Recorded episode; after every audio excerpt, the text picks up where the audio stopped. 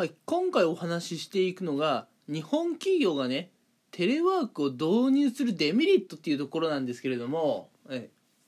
うん、まあ、え日本人はねテレワークを導入するとどういう悪いところがあるのかっていうのをね、まあ、あのお話ししていこうかなと思います。はい、まああのでも先に一つ言っておくとね私はどちらかというとテレワークはこう賛成派なんですけれども今回はねこれ今議論形式でやってるのでえー、まあ、いい面悪い面ねいろいろ述べていこうかなと思います。うん。じゃあ早速本題なんですけれども日本企業、あるいは日本人がねテレワークを導入するとどういう良くないことがあるかっていうとあのー、そもそもね引っ込み思案うん。まあ内気な傾向にある日本人がさらに内気なあなんだろう内向的になってしまって、うん、さらにねコミュニケーションをしないそういう国民性になっていってしまうのかなというところは、えーあるかなというふうに思います。うん。ちょっとね、なんか難しい言葉を使ってしまいましたが、要するに、うん。あの、他の国の人々と比べると、あまりね、コミュニケーションを取らない、そういった傾向にね、日本人はそもそもあるんですけれども、より一層ね、その傾向が強くなってしまうかなという気がしています。うん。あの、テレワークだと、まあ、人とね物理的に離れているので人と話をするのにちょっと苦労するところがあると思うんですよね。うん、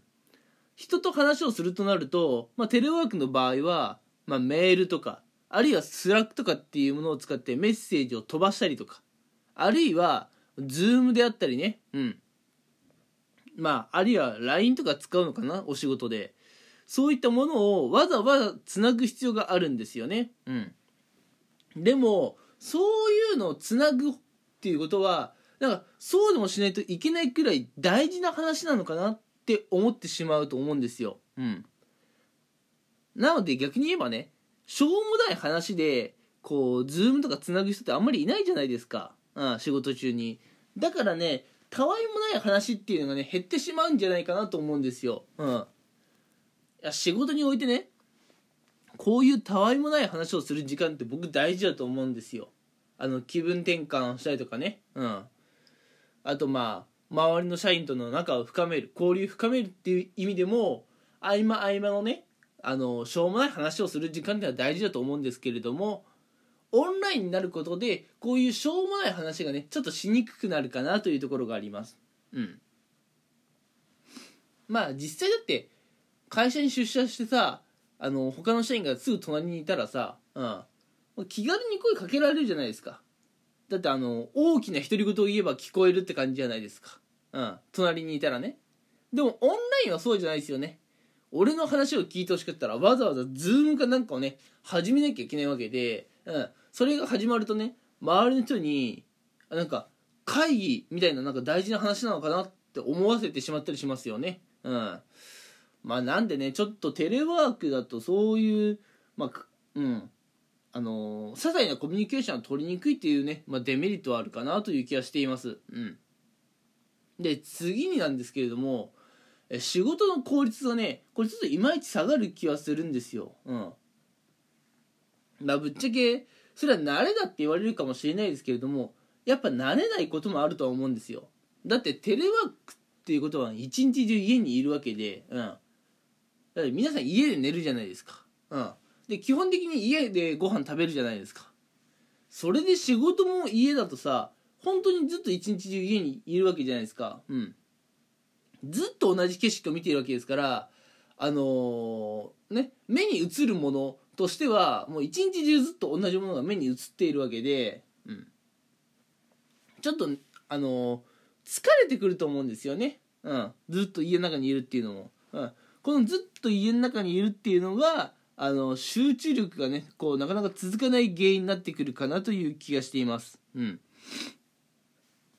あとやっぱり会社よりも家の方がね周りにいろんな誘惑があると思うんですよ。うん、あのテレビはあるしベッドはあるし、うん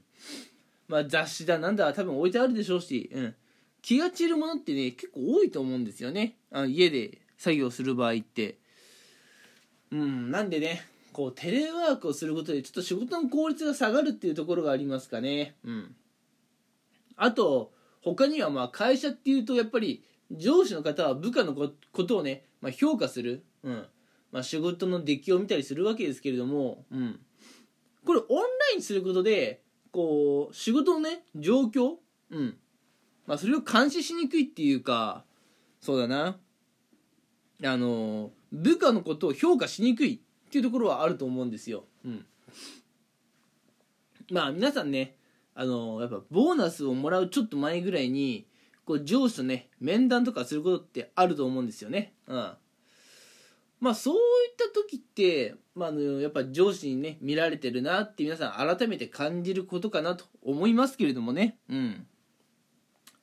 やっぱああいう上司に普段の仕事ぶりを見てもらう機会っていうのは会社に出社しているからこそ、えー、まあ、あるようなもので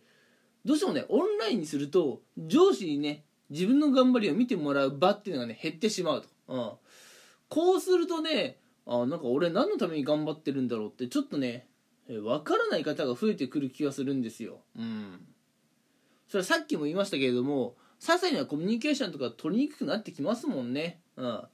これがねやっぱりテレワークのデメリットかなと思っていてまあこの辺ねうん。あのまあ些細なコミュニケーションが取りにくいとか。うん。あとまあ集中力が下がる効率が下がるとかね。